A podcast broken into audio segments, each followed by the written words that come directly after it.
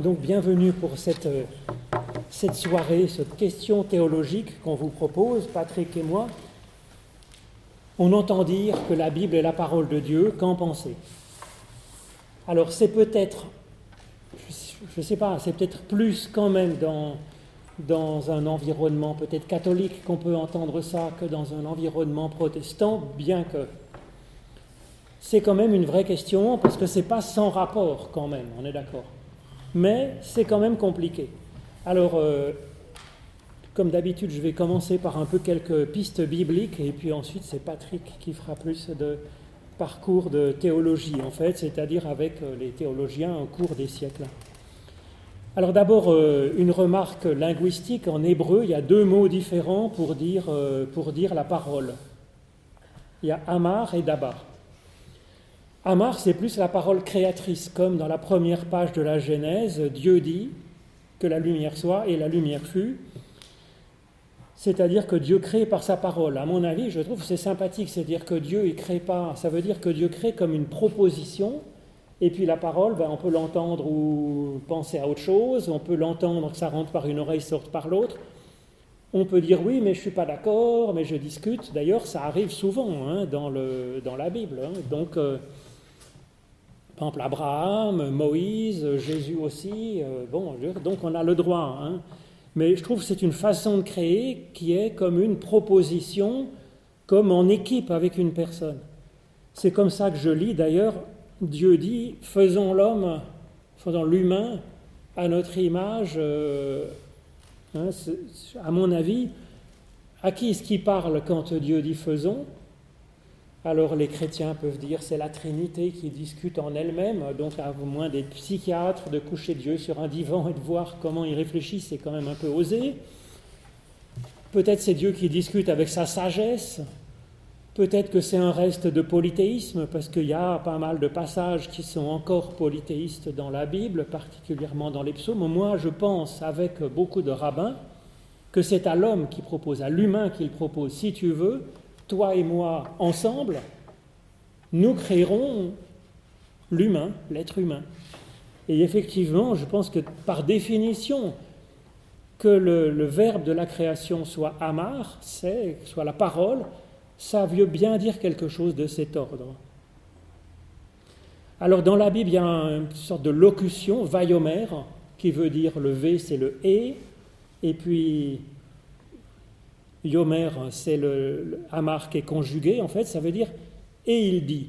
Quand il y a marqué ça, et il dit, et Dieu dit, euh, et il dit Dieu, c'est un marqueur, c'est comme un signal, c'est une formule stéréotypée, type qui dit, voilà, Dieu intervient dans l'histoire pour changer le cours des choses, c'est-à-dire qu'il injecte quelque chose qui est neuf, une impulsion nouvelle qui rompt la chaîne de causalité, de cause-effet, cause-effet, par euh, une, nouveauté.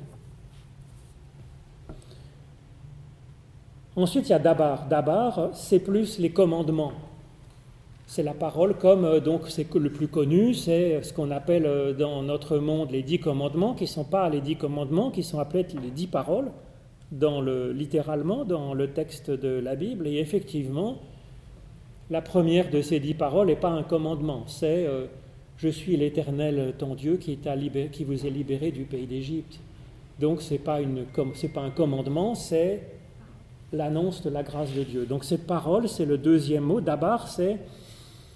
C'est compliqué parce que ce concept d'Abar, c'est à la fois un événement et une parole. Mais dans les dix paroles, c'est marqué d'Abar. Bon, c'est vrai que la première parole, c'est pas, c'est un événement qui est raconté. Alors comment comprendre que ce mot d'abord, ça soit à la fois événement et parole? C'est parce que d'abord un acte de Dieu est signifiant. Quand Dieu dit Je suis l'Éternel ton Dieu qui t'a libéré du pays d'Égypte, est-ce que c'est vraiment ou est-ce que c'est seulement une connaissance d'un acte du passé? Pas tant que ça. Si c'est si important dans les dix paroles, c'est que c'est signifiant. Ça veut dire que Dieu est source de libération mais aussi, comme dit euh, le philosophe juif Maïmonide, dès qu'on a un savoir sur Dieu, c'est en fait, il faut le comprendre, à l'impératif. Dieu libère d'Égypte, ça veut dire que tu seras aussi source d'émancipation, de libération pour ton frère, ta sœur, et toi-même, euh, hein, euh, saisis-toi de cette force de libération qui est en Dieu pour vivre cette émancipation, ce, mouvement. Donc c'est pas tant un savoir sur Dieu, vous comprenez, que un appel, c'est pas une théorie sur Dieu comme peuvent le faire des philosophes grecs à la même époque d'ailleurs que la rédaction de la Bible mais c'est une, une, interpellation de l'auditeur en fait. C'est un, c'est pas simplement un événement du passé, c'est dit pour que ça soit un événement présent en fait. C'est à comprendre comme ça. C'est pour ça que le mot d'abar, c'est à la fois un événement et une parole. Alors ça, on peut le voir par exemple dans euh, la phrase de, de Genèse 15, 11, 15 1, hein, après ces événements, c'est le mot d'Abar. La parole, c'est encore d'Abar de l'Éternel, fut pour Abraham dans une vision. Vous voyez, quand on lit comme ça littéralement, c'est quand même un petit peu surréaliste. Si on comprend la parole simplement des mots qui agitent, euh, qui, des, sons qui, qui sont intelligibles. C'est à la fois l'événement, à la fois une parole qui est donnée, et à la fois c'est cette parole qui est donnée, on peut en fait la voir. Donc ce n'est pas simplement des sons. On ne peut pas voir des sons. donc, euh, bonsoir.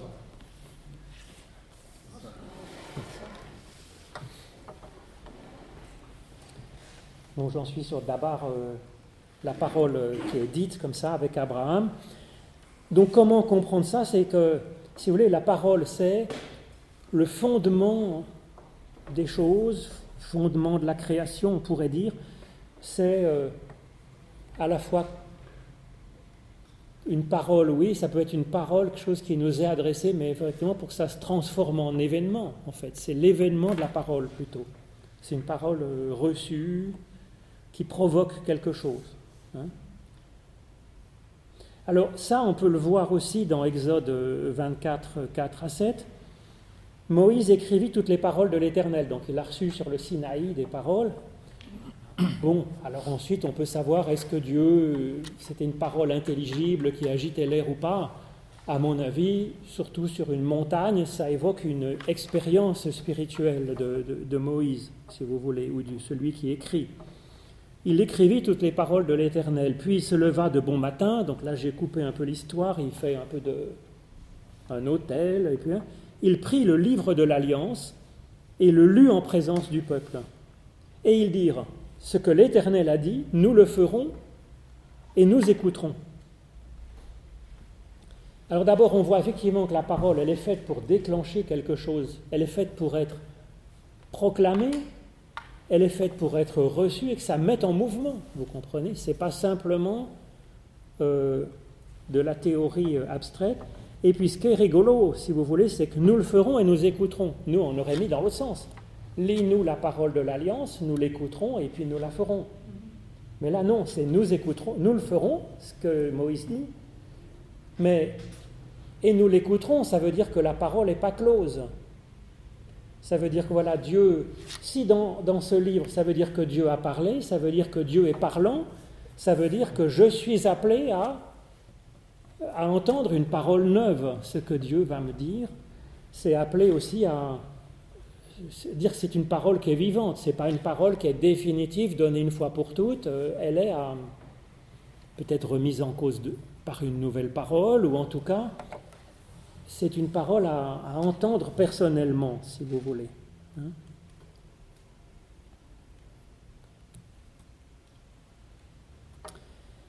Alors, ça c'est un détail peut-être, mais on dit que c'est au désert qu'on entend la parole, parce que désert en hébreu, il y a un jeu de mots, c'est midbar. Midbar, ça veut dire deux choses en même temps. Ça peut vouloir dire soit mine d'abar, mine ça veut dire hors de, donc hors de la parole, hors du dabar.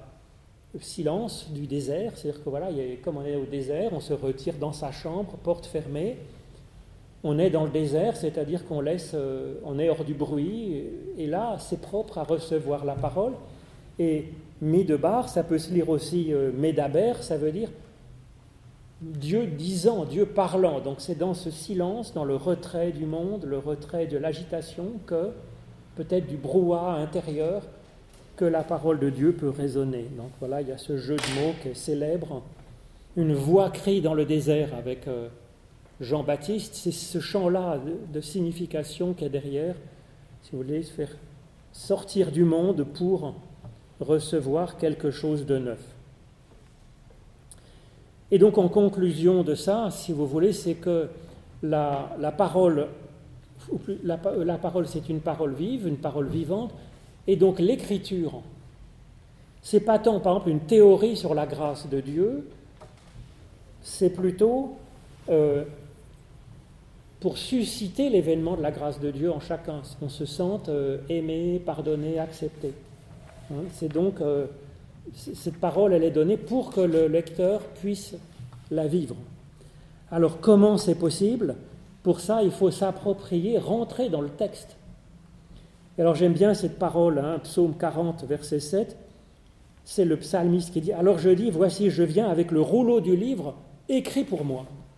Vous voyez, ce n'est pas, pas l'histoire de Moïse pour raconter l'histoire de Moïse. On n'est même pas sûr qu'il y a eu un monsieur Moïse très historiquement parlant. Pour certains textes, oui, pour d'autres, non. Mais en tout cas, c'est écrit Je suis Moïse, je suis le peuple, je suis. Hein, c'est écrit pour moi. Je suis le héros du texte, en fait. Alors, c'est ce qu'on peut voir aussi, si vous voulez, dans Jean 20, 30, 31, c'est la conclusion de l'évangile selon Jean, première mouture de l'évangile selon Jean. Et Jean explique comment il a écrit son bouquin. Et il dit, Jésus a fait encore en présence de ses disciples beaucoup d'autres signes, beaucoup d'autres hein. Signes, ça veut dire que c'est des événements qui sont à, interpréter, hein, qui ne sont pas écrits dans ce livre, mais ces choses ont été écrites afin que vous croyiez, enfin, c'est pistéo, c'est pas la croyance, hein, c'est pas être soumis à ce qui est raconté pour l'adopter. C'est pas une connaissance, c'est pistéo, c'est la confiance. Hein. Que Jésus est le Christ, le Fils de Dieu, et qu'en croyant, en ayant foi, confiance, vous ayez la vie en son nom, la vie spirituelle, la vie au-delà de la vie biologique. Et donc les événements sont racontés ben, pour que il y a l'événement de la foi. Vous voyez, c'est pas simplement, ils ne sont pas racontés pour les raconter, ils ne sont pas racontés pour un savoir. Ils sont racontés pour qu'on le vive, qu'on devienne vivant, en fait, pour qu'on ait la vie en son nom, pour qu'on devienne vivant. Par exemple, quand Jésus marche sur l'eau, peut-être oui, peut-être non, au sens historique, matériel du terme. On peut en discuter. En tout cas, si c'est raconté, c'est pour que nous, on marche sur l'eau, d'une certaine façon. Ensuite, c'est à chacun de voir comment il va vivre ça dans son, existence. Ça peut être le chaos, les épreuves, les difficultés, les machins. Et on arrive à faire son chemin malgré ça. Et c'est comme ça que Paul va lire aussi euh, les textes. Hein. C'est ce qu'il explique en Corinthiens 10, c'est ce qu'on voit. Il parle de justement les Hébreux dans le désert, il parle de, Moïse, de, de Noé ou de je ne sais plus quoi, et il dit, ces choses donc de l'Ancien Testament sont arrivés typologiquement, c'est-à-dire comme des types, comme des, comment on peut dire, des allégories, des, euh, hein, et elles ont été écrites, elles ont été écrites pour notre instruction, pour nous, à nous qui sommes parvenus à la fin des siècles.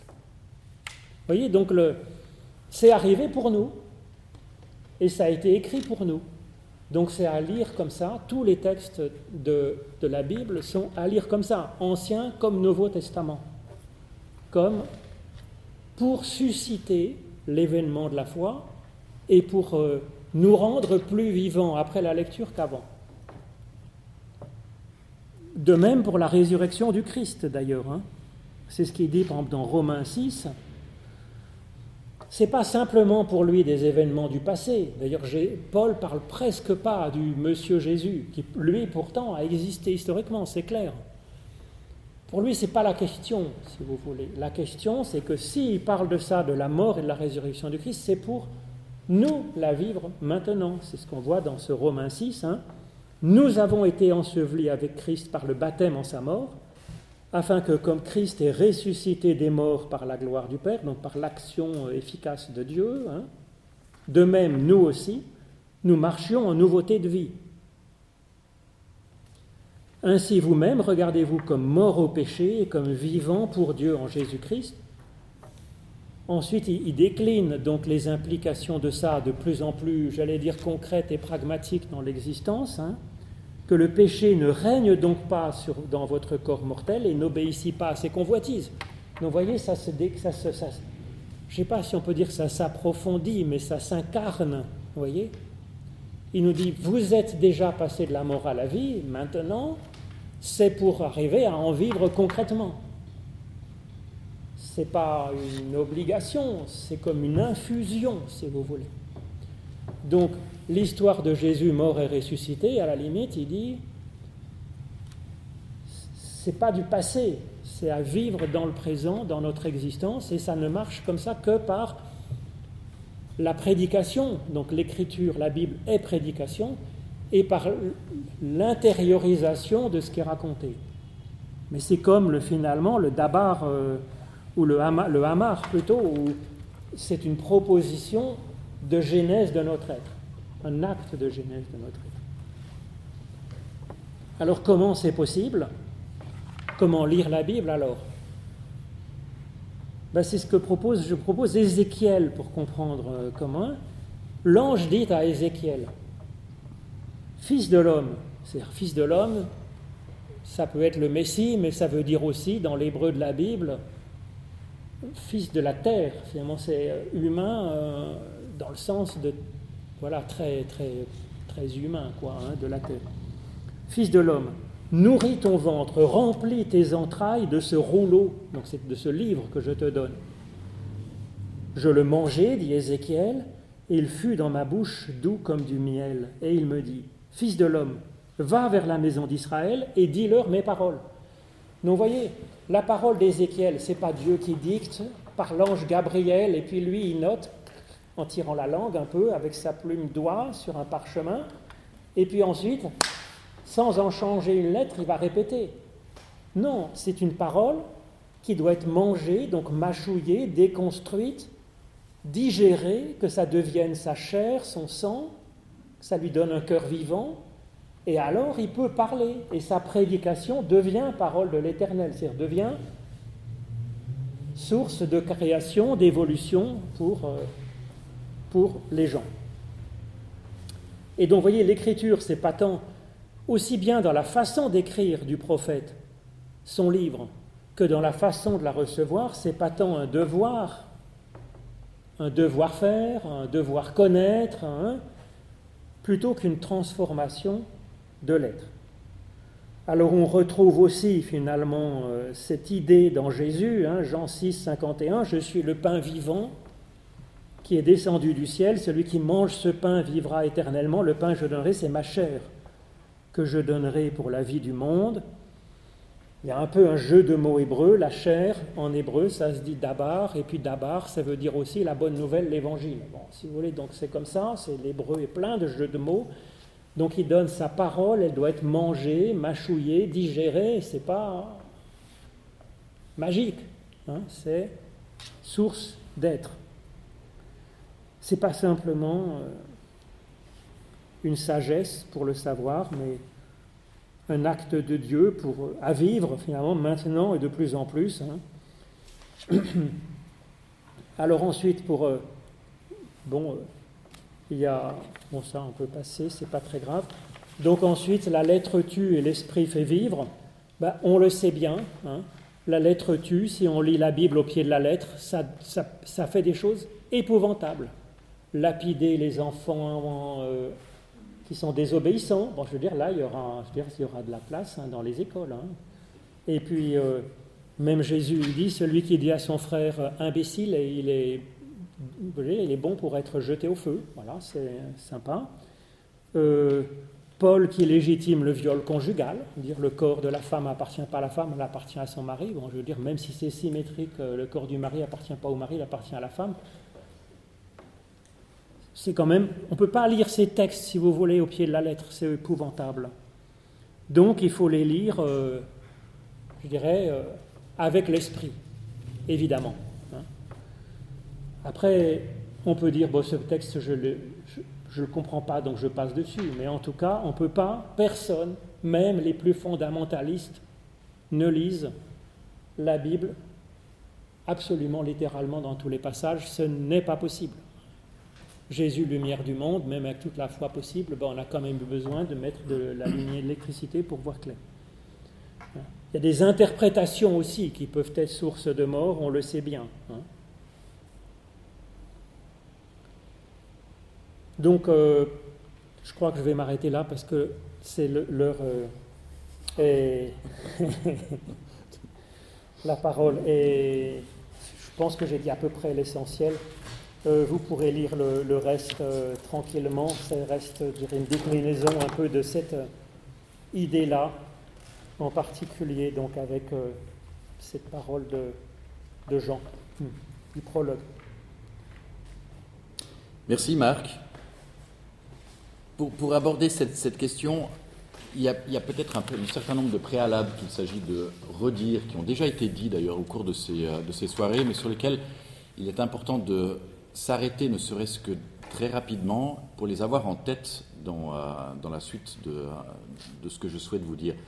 La Bible, c'est un livre qui au départ est en devenir, dans, la mesure où il faut à peu près deux siècles, entre zéro et la fin du deuxième siècle, pour finalement décider que dans ce bouquin-là, enfin dans ce qu'on appelle le Nouveau Testament classiquement, il y aura les quatre évangiles, il y aura les épîtres de Paul, quelques autres épîtres qu'on appelle celles de, euh, les épîtres pastorales, et puis des textes dont on ne sait pas très bien que faire, aujourd'hui encore qui sont difficiles de lecture, c'est-à-dire l'Apocalypse de Jean, les trois lettres de, euh, de, Jean, et puis on met tout ça dans le même corpus la plupart du, euh, du temps, l'évangile de, de, Jean.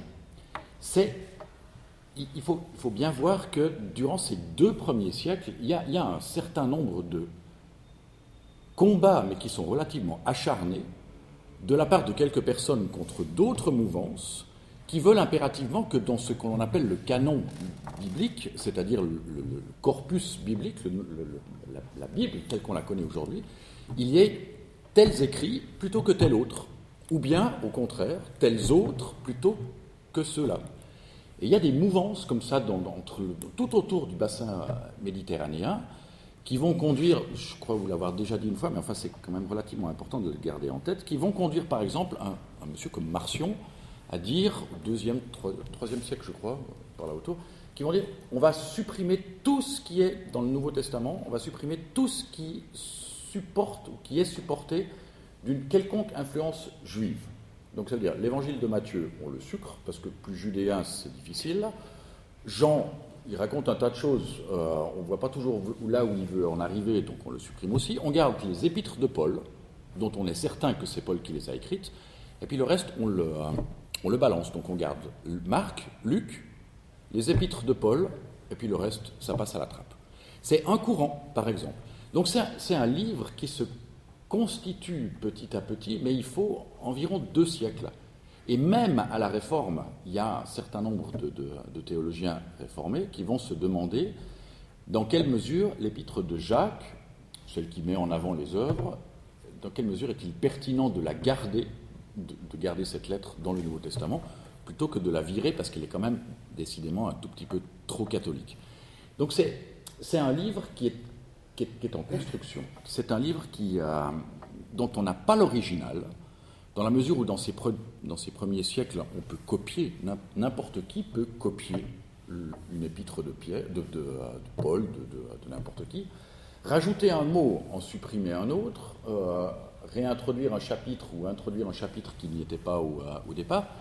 Mais il faut bien vous dire qu'on n'a pas l'original, ni en hébreu pour l'Ancien Testament, ni en grec. On a une multitude de, de, manuscrits qui se baladent un peu partout, tout autour du bassin méditerranéen, mais qui remontent aussi un peu plus loin en direction de, la Grèce, et qui disent pas forcément tous de la même manière la même chose. Donc ça signifie que le terme de Bible, quand on l'utilise, il ne faut pas voir quelque chose qui est figé et fixé, dont chaque mot, chaque virgule, chaque, euh, chaque, chaque terme utilisé est définitivement et ultimement posé, mais comme tu le laissais entendre tout, euh, à l'heure, c'est quelque chose qui est, en, qui est en devenir, en devenir en vertu de la lecture qu'on est d'accord d'en de, de, faire. C'est c'est là cette articulation qui est dans le fond, qui, qui va poser, et qui pose encore aujourd'hui problème d'ailleurs à la, à la, plupart des, des, théologiens. Et dans l'intitulé, alors je ne sais pas si on y avait réfléchi au moment où on avait écrit la, question, mais dans l'intitulé La Bible est la parole de Dieu, vous avez, deux questions. La, première, c'est, dans, le fond, la Bible, c'est quoi? Est-ce que c'est le bouquin qu'on a aujourd'hui? Mais si on se réfère à la tradition catholique, celle qui fait foi, c'est la Vulgate, c'est la version latine. C'est celle qui, encore aujourd'hui, sert de base pour tous les travaux exégétiques des théologiens catholiques, que ce soit au Vatican ou que ce soit ailleurs. Chez les réformés, chez les luthériens, les calvinistes ou autres, c'est le texte grec et le texte hébreu. Donc vous voyez qu'on n'a déjà pas le même, la même appréhension de ce que l'on considère comme étant une bibliothèque. Ta biblia, ce qui est la traduction, euh, l'origine, euh, le terme originel en, en grec, la Bible, c'est, en fait, c'est une bibliothèque, un, ensemble de... de les écritures, c'est un pluriel. Les, en fait. les écritures, exactement. Hmm. Donc on n'a déjà pas la même compréhension, uniquement catholique protestant, de ce que l'on entend par Bible, sans parler d'écriture sainte, parole de Dieu, juste de, de Bible. Parce que l'objet de travail, il n'est pas tout à fait le, il n'est pas tout à fait le même. Que ce soit la Vulgate ou que ce soit pour nous réformer le, le, le texte grec et encore, il faudrait dire les textes grecs et les textes hébreux qui nous sont, euh, qui, nous sont arrivés. Donc ça, c'est déjà une première difficulté. Qu'est-ce qu'on met derrière ce terme de, de, de Bible et de quel, est son contenu? Dans le fond, comment est-ce qu'on peut aujourd'hui dire ou affirmer que telle phrase, en fonction de telle virgule, selon telle syntaxe, que ce soit en français, en grec, en allemand, vous voulez, est effectivement ce qui est, écrit. Vous avez tous, j'imagine, connaissance d'une deuxième langue euh, étrangère, que ce soit l'allemand, le français, etc. Vous êtes tous sensibles au problème de traduction, que ce soit de français en allemand ou d'allemand en français. Il y a des subtilités que la poésie, par exemple, un texte poétique, a, on a beaucoup de peine à arriver à le, à le traduire. Rainer Maria Rilke, traduit en français, c'est joli, c'est sympathique, mais ça n'a pas la même puissance que, que, que ce qu'il dit, en allemand. Donc le terme est déjà complexe. Deuxième problème, parole de Dieu. Alors pour les théologiens, ça c'est peut-être le sommet de la difficulté, dans le sens où qu'est-ce qu'on qu entend par parole de Dieu? Tu l'as laissé entendre tout à l'heure, est-ce que c'est quelque chose qui fait vibrer l'air, comme ce que je suis en train de faire, et qui, à vos oreilles résonne d'une certaine manière. Autrement dit, est-ce que c'est une parole explicite comme Allah la donne à Mahomet sur une montagne ou autre Il dicte son, son texte et dans le fond, il y a un texte, point barre. Ou bien est-ce que c'est le résultat de quelque chose que l'on relit, que l'on interprète, que l'on, écoute, que l'on travaille, et qui, dans ce travail-là, dans cette clé d'interprétation, cette grille de lecture, ce, que l'on en fait en, en, vertu de quelque chose qui nous dépasse, est-ce que c'est là-dedans qu'est contenu, entre guillemets, ce que... Alors, est-ce qu'on peut dire la parole de Dieu ou ce que Dieu souhaite dire aujourd'hui encore? Sachant que, théologiquement toujours, l'interprétation de mettons, des Écritures, pour ne pas dire de, hein, de la Bible, l'interprétation est, dans le fond, ce qui est attendu à partir de la Pentecôte, c'est-à-dire la descente du Saint-Esprit. Cette capacité interprétative, elle est donnée pour les premiers théologiens au moment de la Pentecôte. L'écrit est certes important, mais il ne s'agit pas non plus de le dépasser, mais il s'agit de l'utiliser comme un terreau, comme quelque chose qui, dans le fond, permet de pouvoir saisir, faire sien et traduire l'histoire de cette relation de Dieu avec l'humanité dont, il est le, créateur. C'est comme ça que dans un premier temps, les, théologiens vont, dans, le fond, comprendre la, Bible en tant qu'elle est parole de Dieu. Elle est quelque chose, la Bible est quelque chose qui sert de fondement pour éviter les dérapages, pour éviter les hérésies, pour éviter les, euh, éviter les erreurs, pour, dans le fond, cadrer un discours. Elle est ce fondement-là, mais c'est un fondement qui doit être dit dans des situations particulières via, je reprends le terme que tu utilisais tout à l'heure, via la prédication. Autrement dit, il faut que ça passe par ce que l'homme en dit, peut en dire, sous l'esprit, l'influence de l'esprit, on peut y mettre tout, euh, tout ce qu'on veut, en conformité avec, euh, avec la, doctrine. Euh, à ce moment-là, elle est catholique, parce qu'il n'y a pas de protestants, il n'y a rien d'autre que le catholicisme. Donc, en vertu de cette, cette, vertu de cette conformité à la, à la théologie générale, mais c'est le terreau, dans le fond, c'est ce en quoi s'ancre, tire parti et, dans, dans le fond, se justifie le discours que l'homme peut, au travers d'une prédication, te dire devant ou dans une communauté. Vous connaissez les dérives, je ne vais pas, euh, vais pas m'arrêter là-dessus. Vous connaissez les dérives qu'on peut, qu'on peut faire à partir de là. À partir du moment où vous êtes le maître d'un texte et que vous êtes les seuls à pouvoir l'interpréter, et que la définition que vous donnez de l'interprétation de ce texte est la vérité, bah, vous pouvez faire à peu près tout et n'importe quoi. C'est ce que l'Église chrétienne va faire, grosso modo, jusqu'au 15e, 16e siècle, avec quelques reprises de dérapage, mais enfin qui seront plus ou moins euh, contenues dans le sang et dans les, euh, dans les larmes.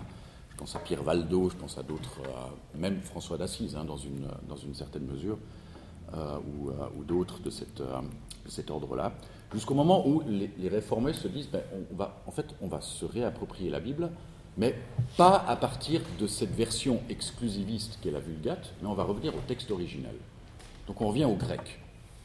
Si vous avez l'occasion d'aller, je fais une incise, si vous avez l'occasion d'aller voir un film, ou de le louer ou de l'acheter, ou j'en sais rien, qui s'appelle Zwingli, la première partie de ce film est extrêmement intéressante dans la mesure où le premier travail que fait Zwingli, mais de la même manière que Luther, de la même manière que Calvin, que Busser, que en fait les principaux réformateurs, ils vont reprendre le texte grec et puis ils vont reprendre mot à mot la traduction pour l'offrir au commun des mortels, c'est-à-dire autant le petit paysan que le seigneur, que, enfin que tout le monde puisse s'arrêter sur ce texte-là.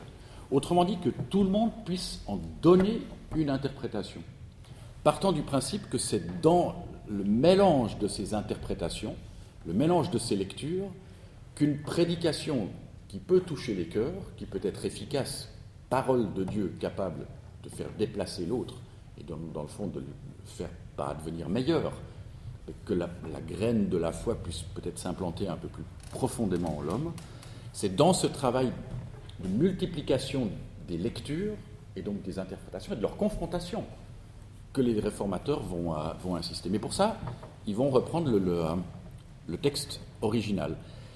Parole de Dieu ça leur pose quand même un problème, dans, la mesure où ils partent quand même du principe que depuis la mort, la résurrection du, euh, Christ, Calvin le dit explicitement, il n'y a plus de prophètes, c'est terminé. On est tous rois, prophètes et prêtres, mais il n'y a plus de prophètes, c'est fini.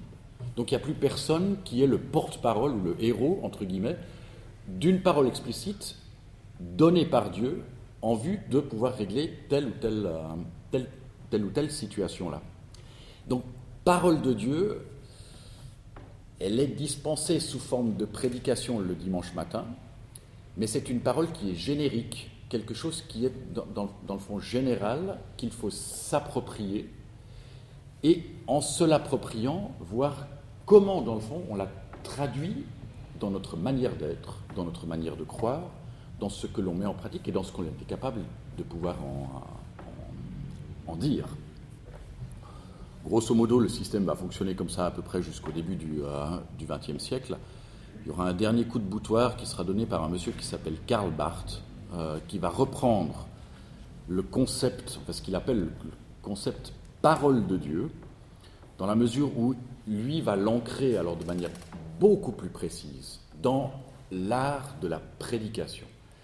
Mais la prédication, ce n'est pas l'apanage du seul pasteur le dimanche matin, c'est en fait ce que l'ensemble du peuple des croyants, ce qu'on appelle communément l'Église, quand elle est mariée, quand elle est dans cette espèce d'union symbolique avec le Christ, dans ce qu'elle est en mesure de pouvoir dire au monde face ou dans telle ou telle situation-là, qu'il y a prédication. C'est dans ce cadre-là qu'il y a prédication.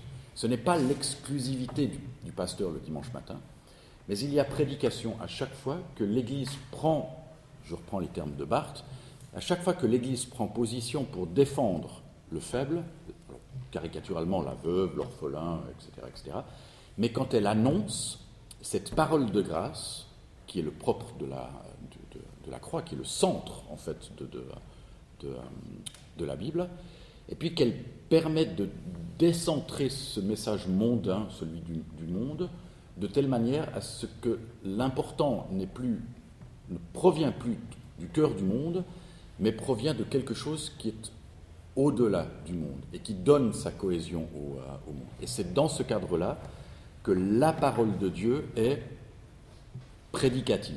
Prédicative dans, la mesure où elle annonce quelque chose qui est sans puissance, sans aucune puissance, puisqu'on en fait ce qu'on en veut, mais qui néanmoins est cette parole, pas divine, qui est cette parole de Dieu dans le monde, dans un temps particulier, c'est-à-dire aujourd'hui.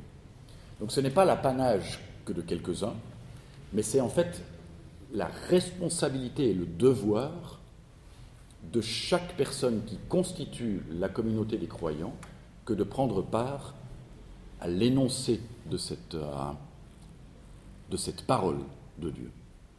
Donc, pour faire une espèce de synthèse là en, une minute, la Bible est la parole de Dieu. C'est à la fois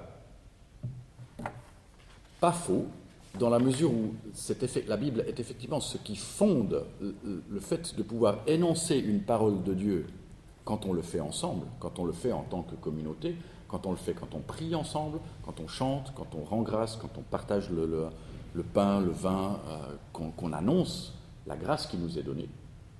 En ce sens-là, oui, la Bible est parole de Dieu, mais en même temps, ce n'est jamais qu'une bibliothèque qui est constituée d'écrits qui ne font jamais que répondre à des situations particulières. Si vous reprenez les lettres de Paul, elles répondent tous à une série de problèmes. Elles ne font pas autre chose, à part Romain, qui fait une, Romain, qui fait une espèce de résumé gigantesque de, la foi.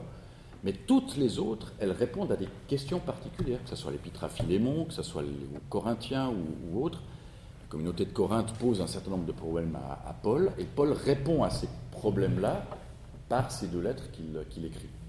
Dernière chose, les théologiens, dans les premiers siècles, se sont interrogés de savoir pourquoi il y avait quatre évangiles et pourquoi ils ne racontaient pas tous la même chose de la même manière il y a des problèmes de chronologie entre les quatre évangiles qui sont quand même relativement difficiles, euh, oui, qui les rendent difficilement compatibles, entre guillemets. Et il y a un théologien qui dira, il s'appelle Tertullien, il dira, en fait, les quatre évangiles, ce sont les quatre points cardinaux qui indiquent non pas des directions à l'extérieur du point où vous vous trouvez, si vous êtes le centre, mais qui indiquent des quatre points d'origine un seul centre c'est-à-dire le, le, Christ, la personne du, euh, du, Christ, la révélation de ce Dieu qui choisit de, de, euh, de s'incarner, de vivre, de mourir et de, euh, et de ressusciter. Le nord, c'est pas le sud, l'est, c'est pas l'ouest. Il faut ces quatre, même s'ils sont en contradiction quelquefois les uns avec les autres, mais c'est justement là la richesse de, ce que l'on appelle les quatre évangiles. Et qui font partie, mais comme d'autres livres, hein, de, euh, de la Bible, qui demandent toujours, toujours, et aujourd'hui encore, d'être, on ose le, titre, le terme, interprété. Lu, c'est-à-dire interprété. C'est un survol qui est vraiment rapide. Hein. Mais ça nous laisse le temps de discuter. C'est très Merci beaucoup. Moi, je vais quelque chose. Quand vous dites euh, au fond, à partir de Jésus, il n'y a plus de prophètes. Selon, les, euh, selon Calvin, selon Luther, selon Busser, selon Zwingli aussi, il n'y a plus de prophètes. Non. Il n'y a plus de prophètes Non. Mais C'est-à-dire, c'est pas qu'il n'y a plus. Il n'y a plus de prophètes comme Osée, comme Jérémie, comme Ézéchiel, comme, euh, comme la- Jean-Baptiste. la- est donné à l'Église. C'est-à-dire que nous sommes tous prophètes. C'est-à-dire qu'il n'y a, il plus d'exclusivité. Il n'y a, il pas, voilà, euh, il y a, il pas un prophète qui est le monsieur qui est juste là en face de moi, qui un jour se lèverait et qui aurait quelque chose à, à dire, même si ça lui est arrivé. Mais c'est euh, une autre question. Mais il n'y a plus de prophètes nominativement désignés par Dieu avec une vocation comme Amos, par exemple, l'a, eu, ou, euh, ou Jérémie. Parce qu'on est tous rois, prophètes et prêtres. Donc en ce sens-là, non, il n'y a plus de Il n'y a pas de prophète avec un P majuscule au sens où une personne serait le the récepteur euh, de, de la parole pour l'ensemble du monde qui dirait la vérité universelle et absolue pour tout le monde. C'est à chacun d'être en ligne directe avec Dieu pour euh, être prophète, pour, euh, bah, pour euh, dans, dans- dans le cadre de sa vocation personnelle. Pour, pour édifier l'Église. Pour édifier, pour édifier l'Église autour de lui. Voilà, pour, dans sa vocation personnelle, il va recevoir ce qu'il faut de parole de Dieu directement, sans passer par l'intermédiaire de Monsieur X ou de Madame Y qui serait prophète à sa place. C'est-à-dire qu'il n'y a pas de... C'est la ligne directe, il n'y a pas de, pers- de médiateur finalement entre Dieu et la personne. C'est en ce sens-là qu'il n'y a plus de prophète avec un grand P. Mais les sectes marchent comme ça. Il y a, il y a un grand qui, qui dit à tout le monde euh, son Oui. interprétation de la vérité. Ben, C'était avant le Christ, voilà, c'est ce qu'on dit. Les il n'y a pas. Chez les Mormons, ils n'ont pas un bonhomme qui a fait une Bible. Alors chez les Mormons, ils ont eu Monsieur Smith, ou je ne sais pas quoi, qui a reçu des tables d'or, euh, qui étaient en fait, on sait un peu ce que c'était que ces textes, c'était des textes de apocryphes euh, de, intertestamentaires en fait, on sait à peu près ce que ces textes, d'où viennent ces textes qu'il a redécouverts. Mais cela dit, euh, voilà, on n'est plus comme ça. Moi, je trouve qu'on est trop catégorique avec, Ah. euh, en parlant de, il n'y a plus de prophètes ou il y a des prophètes. Euh, On peut, euh, dans, dans notre vie d'aujourd'hui, euh, percevoir chez, chez quelqu'un ou Hmm. voilà qu'il a que cette personne a, a une parole pour l'Église ou pour nous ou pour voilà. Oui, non, ça c'est vrai. faux. Et c'est pas faux. C'est pas faux. Mais ce prophète qui parlait avant, euh, il, ces, ces prophètes dont on nous parle, ils touchaient certaines personnes et pas d'autres. Hmm. Ils étaient reçus par certains et pas d'autres. Et, et voilà, je ne comprends pas pourquoi Calvin, Luther disent qu'il n'y a plus de prophètes. C'est pour dire qu'on est en Cette ligne directe. verticalité-là, je pense qu'on ne peut pas dire qu'elle n'existe plus.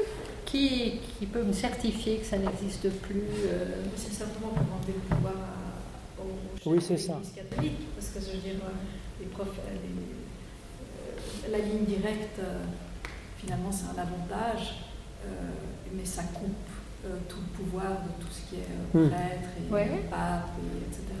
C'est juste. C'est-à-dire que même si quelqu'un, bon, je dis, tout le monde est prophète, donc euh, on va porter une parole qu'on pense venir de Dieu, qu'on espère venir de Dieu, qu'on va essayer de dire dans le monde, par exemple, euh, désigner une situation peut-être difficile. Donc on- chaque croyant, chaque humain en fait, croyant ou non, est appelé à avoir une parole prophétique. Mais quand on dit qu'il n'y a plus de prophète, c'est-à-dire que c'est la parole de Monsieur X et de Madame Y. Ensuite, c'est à chacun de se dire, est-ce que pour moi, je vais me saisir de ça en définitive, c'est quand même la personne individuelle qui est appelée dans sa conscience d'avoir le discernement, d'entendre la parole de telle personne, comme vous le disiez, de dire, ben oui, ça pour moi, je pense que ça ajoute quelque chose d'intéressant, mais en définitive, c'est quand même vous qui, dans votre fort intérieur, avez la, la mission, la responsabilité de discerner si oui ou non, la parole de Monsieur X qui vous a intéressé, elle va être vous allez en faire quelque chose. Donc en définitive, c'est quand même vous qui êtes le, le lieu du discernement. Mais est-ce que cela a changé? Est-ce que ce n'était pas déjà le cas? L'annonce messianique, dans, par exemple dans tous les grands prophètes, hein, euh, disait, voilà, quand le Messie sera venu, il n'y a plus personne n'aura besoin d'enseigner son voisin en lui disant connais l'Éternel, parce que tout le monde sera en ligne directe. Donc euh, quand on dit Jésus est le Christ, ça veut dire ça, c'est-à-dire que chacun est en ligne directe avec Dieu et dans ce fond de sa conscience, Dieu est capable de discerner euh, la parole ultime. Voilà, donc c'est ce qui était annoncé. Ensuite, euh, c'était déjà le cas avant Jésus et c'est ce que Jésus finalement manifeste. Mais puis en plus, aujourd'hui, ben, ce n'est pas complètement manifesté non plus. Il y a encore du chemin à faire pour que nous-mêmes soyons vraiment transparents à cette volonté de Dieu et qu'on puisse. Euh, Est-ce que c'est pas aussi. Ah oui. je suis très contente que cette question a été évoquée par Madame, parce qu'il y a quand même eu un prophète qu'on appelle Simon Kimbongu, d'où est ressortie euh, une religion qui est le kimbandisme euh, reconnue, euh, qui, est, reconnue. C'était au Simon Kimbambu et j'ai écrit sa biographie, enfin j'ai recopié sa biographie parce que j'avais aidé quelques pasteurs qui étaient là pour quelques mois au château de Bosset dans le canton de Vaud, et il y en a un qui m'a demandé d'écrire, de, revisiter un peu cette euh, biographie, ce qui m'a permis de, rencontrer deux des trois fils de Simon Kimbongu. Hmm. Et euh, Simon Kimbongu a été vraiment quelqu'un d'extraordinaire depuis, le, depuis sa jeunesse. Il vivait dans une cabane avec sa femme en Afrique. Donc, euh, ce qui est maintenant le. C'était un pays qui a, changé de nom maintenant. Euh, comme ça remonte à une trentaine d'années, j'ai tout à fait, en mémoire tout ce qui s'est passé. Euh, mais c'était comme. Alors, bien sûr, c'était à l'époque de Léopold de Belgique Mm. le roi qui a... Fort sympathique bonhomme, oui. Lui, il a fait des, je ne sais pas combien, centaines de milliers de morts, non? Il a fait emprisonner, bien sûr, Simon Kimbangou, euh, qui est resté 21 ans en prison, mais qui a converti ses, ses gardiens en disant toujours, mais ayez la Bible, c'est tout ce que je vous demande d'avoir.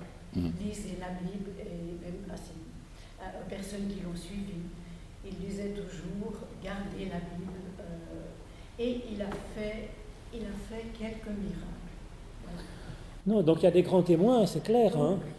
Il y a des grands témoins, mais c'est vrai qu'en définitive, c'est à chacun euh, de, faire son. Pas, euh, oui. Simplement, je pense, pour, parce que je veux dire, après, Luther, Calvin, ils ont continué à étudier et à, à, écrire et à mmh. expliquer et mmh. à je veux dire, eux aussi, quelque part, euh, ils ont recherché euh, à interpréter. Hmm. C'est simplement pour dire que jusqu'à Jésus, les, les, prophètes étaient, euh, avaient été annoncés, il y avait une autorité divine qui les avait annoncés, donc on les attendait, etc.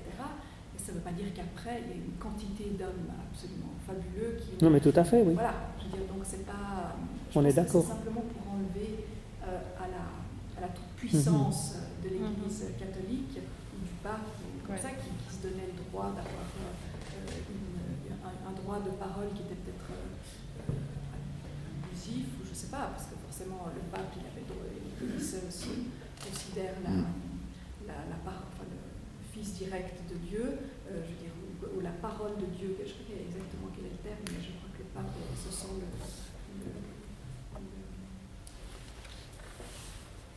messager direct de Dieu. Donc je veux dire, c'était pour éviter justement qu'un homme puisse prendre tout le pouvoir et que tout un chacun, au contraire, ait ce pouvoir d'interpréter et de pouvoir euh, comprendre et de hmm. prophétiser en quelque sorte. Et nul n'est au-dessus d'un autre finalement.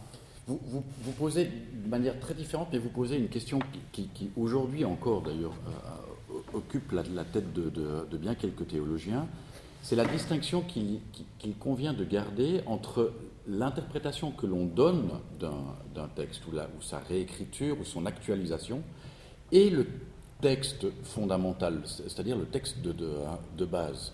Et no- notre histoire européenne, elle est, traversée, mais constamment, de cette confusion que l'on fait entre la Bible telle qu'on peut la lire, telle, telle qu'on on est invité à la lire jour après jour, etc., et dans le fond la lecture que l'on en fait. Et c'est dans cette, vous savez, dans cette espèce d'interstice qui est, il est, tout petit, hein, il, est, tout petit entre l'interprétation, c'est-à-dire la relecture que l'on fait d'un texte, et l'original entre, entre guillemets. Et ce ce à quoi, dans le fond, on est, on est invité, mais peut-être par le contenu même et la forme des textes bibliques qui, qui, qui donnent forme à la, à la Bible, c'est dans, le fond de ne jamais l'enfermer dans quelque chose qui aurait, dans le fond, valeur d'absolu, mais qui n'est jamais qu'une relecture, et faisant de cette relecture-là un, un texte qui, est, qui a la même valeur, qui aurait peut-être même une valeur supérieure à ce texte originel, entre guillemets, puisqu'on n'a toujours pas l'original, qu'on appelle, qu'on appelle la, la Bible. Vous voyez cette espèce de... de- alors, en- dans- entre l'interprète ou la relecture, pour garder ces deux termes, la- la- le texte original et la relecture que, que j'en fais, oui, il y a eu des, il, il y a eu des hommes avec, ou des femmes avec des parcours qui ont été exemplaires, qui ont été, euh, oui, par- vraiment particuliers. Pardon, je vais juste dire le, le nom que je cherchais, c'est le, le Zaïre, bien sûr. hum. Et euh, Simon Kim Mongo est né à Kinshasa, aux environs de Kinshasa. Alors, il- il- Ça a changé. Il y a le Kim Oui, Christian, je t'en prie. Non, mais il y a quand même une évidence, c'est qu'il est venu à l'idée de personne d'intégrer dans, le- dans le canon biblique qui se termine à la fin du premier siècle, en gros, hein, euh, les textes de qui que ce soit après, n'est-ce pas? Il y a quand même un, tout le monde est relativement d'accord pour se dire la, la base immuable euh, est quand même la Bible. Mm. On bon, il y a eu des discussions sur qu'est-ce qu'on met, mais bon, finalement, c'est quand même mis d'accord, plus ou moins. Bon, c'est vrai qu'il y a des textes apocryphes et d'autres qui pourraient très bien. Mais on a quand même une base qui est solide et qui n'a jamais été remise en question depuis le, le- le deuxième, troisième siècle. C'est vrai. Donc, c'est quand même différent, mais, c'est vrai. Ensuite, à il faut, je crois qu'il est très important de garder un espèce de, de contenu qui est, la Bible aujourd'hui. On retrouverait une troisième épître aux Corinthiens, on discuterait peut-être euh, sur, sur- sur la là-dedans, n'est-ce pas? Euh, Ça, ça c'est autre chose.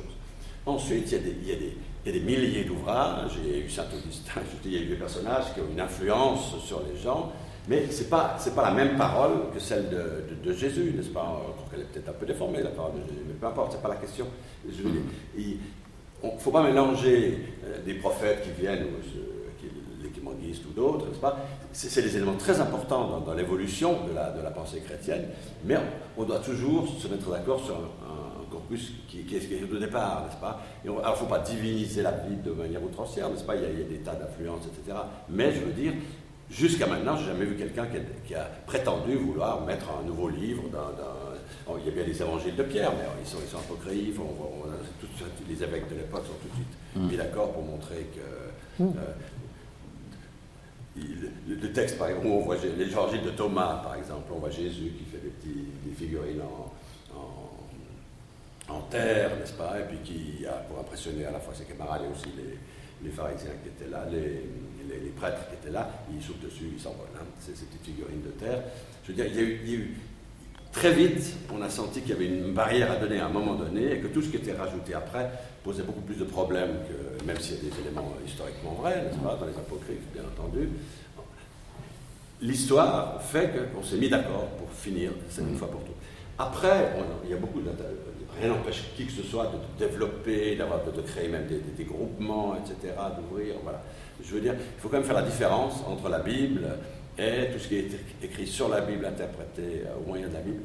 Et aujourd'hui, moi je trouve quand même tr- très intéressant. J'ai jamais lu quelque part une personne prétendant vouloir intégrer dans la Bible un nouveau livre. C'est- c'est- c'est- c'est- voilà.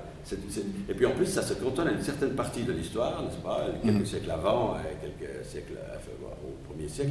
C'est plus facile à interpréter. On connaît un peu le monde à ce moment-là. Mhm. Mais le monde a tellement évolué depuis qu'il est extrêmement important d'avoir un caillou, une base, une pierre. euh, Mhm. Je ne sais pas sur quelle est écrit, sont écrites des paroles qu'on ne va pas contester en tant que telles. Il y a peut-être des traductions comme ça qu'on peut discuter, bien entendu.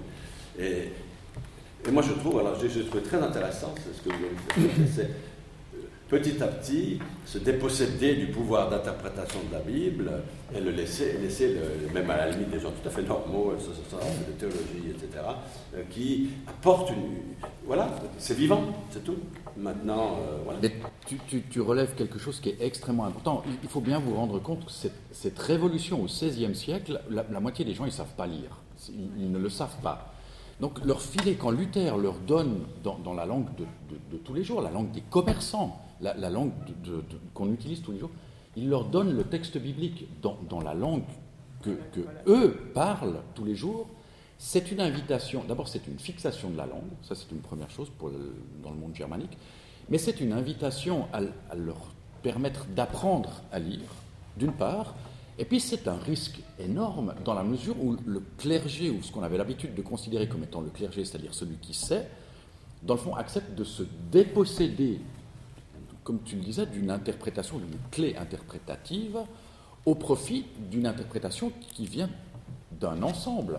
Mais dans le fond, plus on est, plus on peut dire un, un tas de, de- de choses. C'est donc la foi dans ce que le groupe restera dans les, euh, dans les, dans les bornes que, que tu, euh, que tu décrivais tout à l'heure, sans, sans chercher à en faire quelque chose. C'est- un acte de foi qui est, qui est dans le fond une application de, ce, de cette invitation que contient la, la Bible. Je dirais que c'est- fondamental dans le sens où la réforme a permis à tout le monde de, de- D'y accéder. Exactement. Et non pas seulement les érudits, et Tout à fait. C'était un instrument de pouvoir. La Bible était un instrument de pouvoir. Vous, vous l'aviez entre les mains, si vous en privez les- les autres de la lecture, vous seul savez ce qu'il y a dedans, donc vous pouvez lui faire dire n'importe quoi. C'est vrai que c'est un pari un peu fou, parce que c'est des écrits qui ont été écrits il y a 2000 ans, et on le met dans les pattes de personnes qui, sont, euh, qui ont peu d'instruction, finalement, une chevrière à qui l'on va apprendre à lire pour lui donner ce texte ancien à interpréter elle-même. Mais en fait, ça marche. Alors, comment ça peut marcher? Eh ben, Ça marche parce que quand même, euh, ben, on s'appuie les uns sur les autres, c'est-à-dire qu'il y a une communauté et que la richesse de la Bible, c'est la Bible en elle-même, c'est une sélection des textes les plus puissants de l'époque. Mais il y a aussi 2000 ans d'interprétation de ces textes, ça fait un trésor. C'est pas que si on rajoute quelque chose, il aura maintenant, même si on le découvre dans les sables, il n'aura pas ces 2000 ans de débats autour qui ont fait que ces débats sont venus nourrir notre conscience, euh, on, par la, par- on l'a- à, la mamelle de notre culture, en fait, même si on n'a pas fait de catéchisme. Et donc, en définitive, on y arrive quand même. Ça, c'est le premier point. Et le deuxième, c'est le Saint-Esprit. C'est-à-dire qu'il dit c'est par le Saint-Esprit qu'on l'interprète et il y a cette confiance dans l'éclairage que Dieu peut apporter. Alors ça, c'est un peu délicat. C'est-à-dire qu'on lit la Bible avec deux lectures, par l'intelligence, le travail et par la prière. Donc il y a un travail, on se met au-dessus du texte, on va chercher la connaissance, qu'est-ce que veulent dire les mots, les concepts, les cu- cultures de l'époque, à quoi répondait l'apôtre Paul quand il dit ça? Est-ce que c'était dans un contexte donné? Et pour essayer de comprendre C'est une lecture où on se place au-dessus du texte, on l'étudie, on le décortique. Dans sa pluralité, on voit il y a des contradictions, machin. Et puis la lecture priante où on se laisse simplement interroger par le texte, euh, travailler par le texte pour mieux se connaître soi-même, se comprendre, savoir où on pourrait aller, qu'est-ce qu'on pourrait vivre. Et donc ça, c'est une lecture priante. Et ces deux lectures, qui semblent contradictoires, en fait, se compensent et se- et s'enrichissent l'une l'autre. Un travail d'étude du texte par l'intelligence, le débat, la culture, la prédication, hein, par euh, le confrontation à l'histoire, à la psychanalyse, à la science, à tout un tas de choses. Et puis cette lecture priante où on va se laisser euh, transformer, éclairer soi-même. Alors quand est-ce qu'on sait si- s'il y aura de la parole de Dieu suite à notre lecture? On peut simplement le dire après. il y a eu parole de Dieu, s'il y a eu quelque chose de neuf qui nous arrive, euh, qui fait qu'on est plus vivant après qu'avant. Moi, je, je trouve que le miracle, c'est qu'elle nous fait vivre. Mais c'est là, c'est ça là, voilà. Elle est capable de nous faire vivre. Pas la Bible magiquement en elle-même, c'est la Bible lue, interprétée, priée, euh, qui fait qu'il peut y avoir effet de parole de Dieu. Mais en elle-même, elle n'est pas parole de Dieu. C'est sa lecture qui peut susciter de temps en temps une parole de Dieu pour le lecteur. Il y a des moments dans la vie où, la même parole se ré- résonne différemment. Voilà. Exactement. Moi, j'ai bien aimé ce que vous, vous nous avez dit euh, en prenant ce texte de la Genèse, faisons l'homme à, à notre image, faisons. Mm. Euh, donc, qui, qui sous-entend que nous, nous sommes participants, on le sait. Voilà, Bien co-créateur. sûr, on le sait, mais ça, Oui. ter- ça veut dire aussi que l'homme est toujours en devenir. Hmm. Et notre compréhension de la parole, justement, euh, Mm. Elle, elle, se, elle évolue, la parole nous traverse, Mm, mm. elle évolue, donc l'homme n'est pas terminé, il a encore... Absolument, oui. Ben merci, ça sera la, la conclusion, je pense. hein. Belle conclusion, oui. Merci beaucoup. Alors on se retrouve. Dans un mois, premier mardi du mois de euh, février, je ne sais plus alors que euh, de tête alors. euh, mais Marc aura la réponse à En cette question. février, ça sera, on dit que la foi est un don de Dieu. Qu'en pensez Si c'est un don de Dieu, pourquoi il y a des gens qui l'ont pas? Il y a des gens qui disent, bah, j'aurais bien aimé être croyant, mais en fait je ne le suis pas, euh, j'ai jamais eu la foi, donc, euh, alors, c'est quoi? Le 4 février, 4 février, avec plaisir. avec plaisir. D'ici là, bonne, à vous. bonne Bon rentrée chez retour, vous. bonne Merci.